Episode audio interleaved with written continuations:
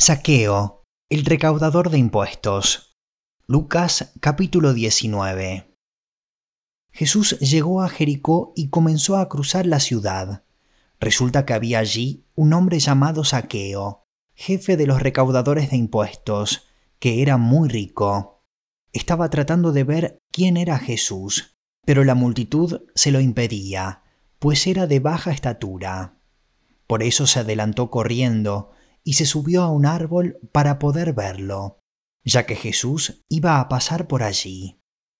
Llegando al lugar, Jesús miró hacia arriba y le dijo, Saqueo, baja enseguida, tengo que quedarme hoy en tu casa. Así que se apresuró a bajar, y muy contento, recibió a Jesús en su casa. Al ver esto, todos empezaron a murmurar, ha ido a hospedarse con un pecador. Pero Saqueo dijo resueltamente, Mira, Señor, ahora mismo voy a dar a los pobres la mitad de mis bienes, y si en algo he defraudado a alguien, le devolveré cuatro veces la cantidad que sea. Hoy ha llegado la salvación a esta casa, le dijo Jesús, ya que éste también es hijo de Abraham, porque el Hijo del Hombre vino a buscar y a salvar lo que se había perdido. Parábola del dinero. Como la gente lo escuchaba, pasó a contarles una parábola, porque estaba cerca de Jerusalén, y la gente pensaba que el reino de Dios iba a manifestarse en cualquier momento. Así que les dijo, un hombre de la nobleza se fue a un país lejano para ser coronado rey y luego regresar. Llamó a diez de sus siervos y entregó a cada cual una buena cantidad de dinero. Les instruyó hagan negocio con este dinero hasta que yo vuelva. Pero sus súbditos lo odiaban y mandaron tras él una delegación a decir, no queremos a este por rey. A pesar de todo, fue nombrado rey. Cuando regresó a su país, mandó llamar a los siervos a quienes había entregado el dinero, para enterarse de lo que habían ganado. Se presentó el primero y dijo, Señor, su dinero ha producido diez veces más.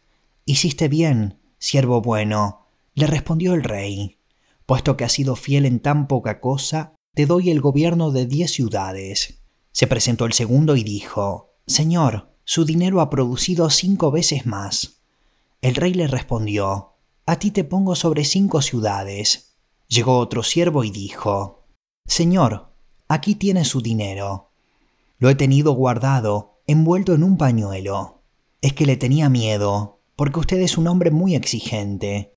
Toma lo que no depositó y cosecha lo que no sembró. El rey le contestó, Siervo malo, con tus propias palabras te voy a juzgar. Así que sabías que soy muy exigente, que tomo lo que no deposité y cosecho lo que no sembré.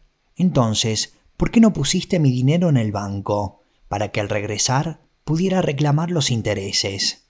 Luego dijo a los presentes, Quítenle el dinero y dénselo al que recibió diez veces más. Señor, protestaron, él ya tiene diez veces más. El rey contestó, les aseguro que a todo el que tiene se le dará más, pero al que no tiene se le quitará hasta lo que tiene. Pero en cuanto a esos enemigos míos que no me querían por rey, tráiganlos acá y mátenlos delante de mí. La entrada triunfal. Dicho esto, Jesús siguió adelante, subiendo hacia Jerusalén.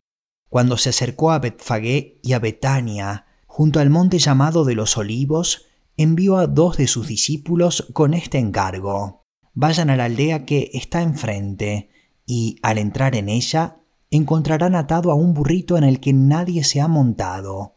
Desátenlo y tráiganlo acá. Y si alguien les pregunta por qué lo desatan, díganle, el Señor lo necesita. Fueron y lo encontraron tal como él les había dicho. Cuando estaban desatando el burrito, los dueños les preguntaron, ¿por qué desatan el burrito? El Señor lo necesita, contestaron. Se lo llevaron pues a Jesús. Luego pusieron sus mantos encima del burrito y ayudaron a Jesús a montarse. A medida que avanzaba, la gente tendía sus mantos sobre el camino. Al acercarse él a la bajada del monte de los olivos, todos los discípulos se entusiasmaron y comenzaron a alabar a Dios por tantos milagros que habían visto. Gritaban, Bendito el Rey que viene en el nombre del Señor. Paz en el cielo y gloria en las alturas. Algunos de los fariseos que estaban entre la gente le reclamaron a Jesús, Maestro, reprende a tus discípulos.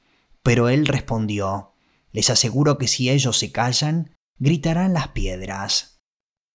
Jesús en el templo. Cuando se acercaba a Jerusalén, Jesús vio la ciudad y lloró por ella. Dijo, «Cómo quisiera que hoy supieras lo que te puede traer paz, pero eso ahora está oculto a tus ojos. Te sobrevendrán días en que tus enemigos levantarán un muro y te rodearán y te encerrarán por todos lados. Te derribarán a ti y a tus hijos dentro de tus murallas. No dejarán ni una piedra sobre otra, porque no reconociste el tiempo en que Dios vino a salvarte. Luego entró en el templo y comenzó a echar de allí a los que estaban vendiendo. Escrito está, les dijo, mi casa será casa de oración, pero ustedes la han convertido en cueva de ladrones. Todos los días enseñaba en el templo, y los jefes de los sacerdotes, los maestros de la ley y los dirigentes del pueblo procuraban matarlo. Sin embargo, no encontraban la manera de hacerlo, porque todo el pueblo lo escuchaba con gran interés.